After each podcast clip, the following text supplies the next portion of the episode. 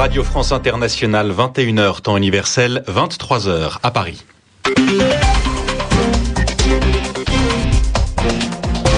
Antoine Janton. Bonsoir et bienvenue dans cette nouvelle édition du journal en français facile, journal présenté ce soir avec Anne Souhaitement. Bonsoir Antoine. À la une de l'actualité, toujours pas d'accord aux États-Unis entre démocrates et républicains, pas de compromis encore sur le relèvement du plafond de la dette. Les discussions continuent. Une journée particulièrement meurtrière en Syrie, à Hama notamment. Une centaine de personnes y ont été tuées par l'armée. Plusieurs pays souhaitent une réaction des Nations Unies. Au sommaire également, une attaque victorieuse pour les rebelles contre des partisans du colonel Kadhafi en Libye. Et puis l'excellent bilan des nageurs français au championnat du monde. 10 médailles, dont deux en or. C'est un record pour la France. Le journal en français facile. L'Italie demande une réunion d'urgence du Conseil de sécurité des Nations Unies. Elle souhaite que les pays membres de ce Conseil discutent de ce qui s'est passé aujourd'hui en Syrie. La répression a continué dans le pays, elle s'est même aggravée. Ce dimanche a été particulièrement sanglant. Au moins 136 personnes ont été tuées par des membres des forces de sécurité. Une centaine de ces victimes est morte à Hama, ville du centre de la Syrie.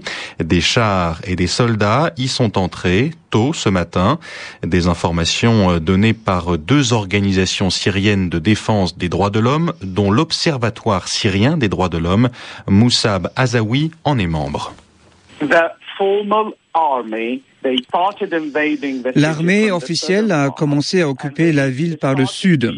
Ils sont arrivés avec des chars de fabrication russe, des chars très lourds pour écraser les barricades érigées dans les rues. Puis ils ont ouvert le feu, tous azimuts. Ils ont tiré sur les enfants, les femmes et les personnes âgées. Depuis l'aube jusqu'à midi, environ 100 habitants ont été tués. Selon des témoins qui nous ont contactés par téléphone satellite, beaucoup de cadavres gisent dans la rue. Mais les gens ne peuvent pas les récupérer de peur de se faire tirer dessus par l'armée. Moussa Bazaoui, membre de l'Observatoire syrien des droits de l'homme, joint au téléphone par Harim Lipold. Les rebelles ont continué à avancer dans l'ouest de la Libye aujourd'hui. Ils se sont emparés d'un nouveau village dans le Djebel Nefoussa, celui de Josh. De l'autre côté du pays, à Benghazi, de violents combats ont eu lieu la nuit dernière. Les insurgés ont attaqué un groupe de partisans du colonel Kadhafi, un groupe soupçonné d'être responsable de l'assassinat du général Abdel Fattah Younes. C'était jeudi. C'est ce qu'a expliqué à Charlotte Hydrac Shamsidine Abdul Mola, directeur du comité médias et communication du Conseil national de transition à Benghazi. Cette brigade agissait de façon suspecte. On gardait l'œil sur elle, notamment la nuit de l'assassinat du général Younes. Cette nuit-là, ils ont essayé d'organiser l'évasion de prisonniers de guerre et de mercenaires, mais aussi de prisonniers de droit commun. Ils ont aussi tenté d'entrer dans la maison où était organisée la veillée funèbre pour le général Younes. Ils avaient une attitude vraiment louche. On est persuadé que c'était la cinquième colonne, c'est-à-dire des agents à la solde de Kadhafi. Ils nous ont fait croire qu'ils étaient avec nous, mais en fait, ils avançaient masqués. Ils étaient aussi en contact avec la télévision nationale à Tripoli. Ils leur donnaient des informations. Shamsidine Abdul Mola, directeur du comité médias et communication du CNT en Libye. Dans ces combats à Benghazi, quatre rebelles ont été tués, 11 combattants pro-Kadhafi également, 31 autres ont été arrêtés. Ces chiffres ont été donnés par la rébellion. Le bilan est lourd en Libye, il est lourd aussi en Chine, dans la province du Xinjiang, province du nord-ouest du pays. Et 15 personnes ont été tuées dans la ville de Kashgar, 15 morts euh, lors d'une intervention de police et lors de deux attaques. La première hier, samedi, et la seconde ce dimanche, Stéphane Lagarde. Chine Nouvelle a d'abord fait part d'une explosion tuant trois personnes, dont un policier, avant de changer de version. Il s'agirait bien désormais d'une attaque menée par des émeutiers, selon les termes employés par l'agence officielle. On a cru au début que c'était une explosion, mais il s'agissait de coups de feu, a précisé l'un des producteurs de la chaîne d'État CCTV.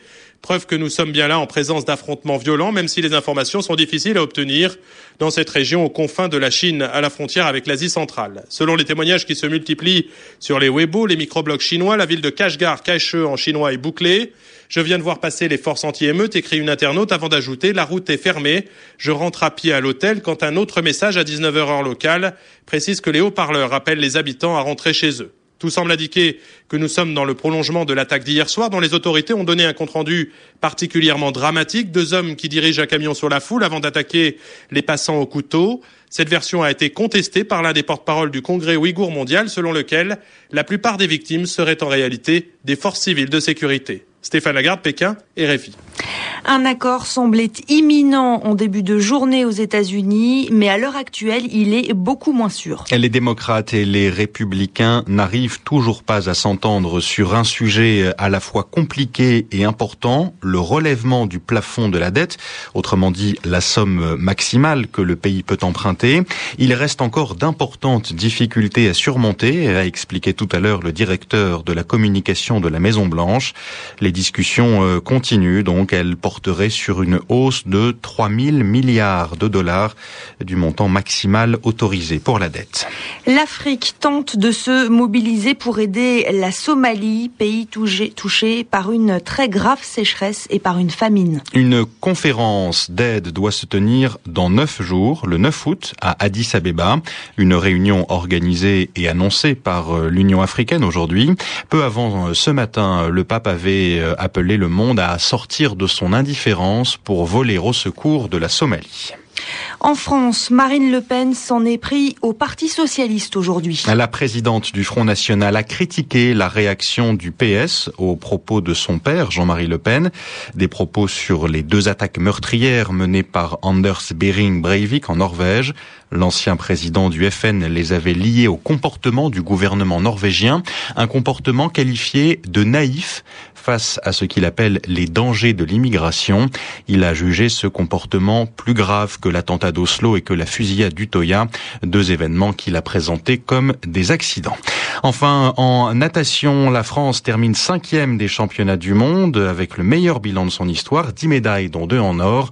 En tête de ce classement, les États-Unis devant la Chine.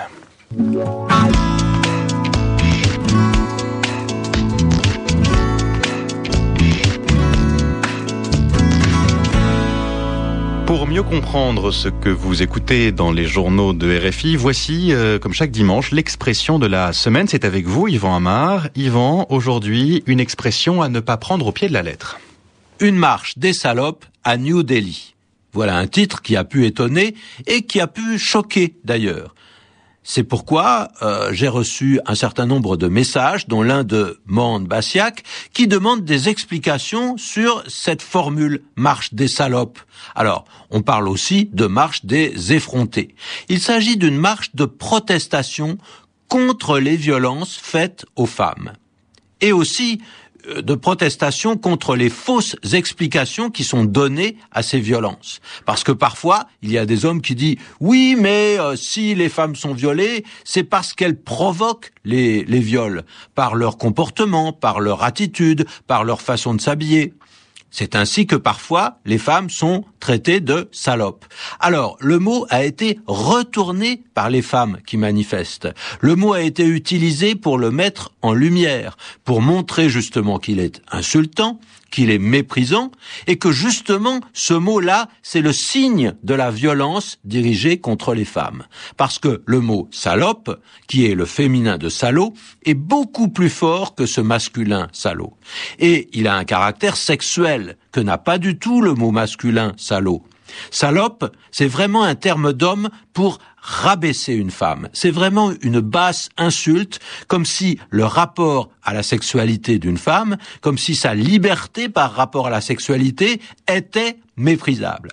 Alors, on peut soutenir la marche des salopes ou la marche des effrontés. Merci Yvan Amar. RFI 23h10 à Paris, tout de suite Mondial Sport.